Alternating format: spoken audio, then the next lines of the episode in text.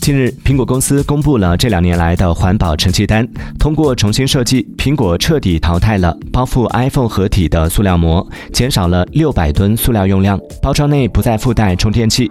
据估计，苹果已节省五十五万吨的铜、锡和锌矿石。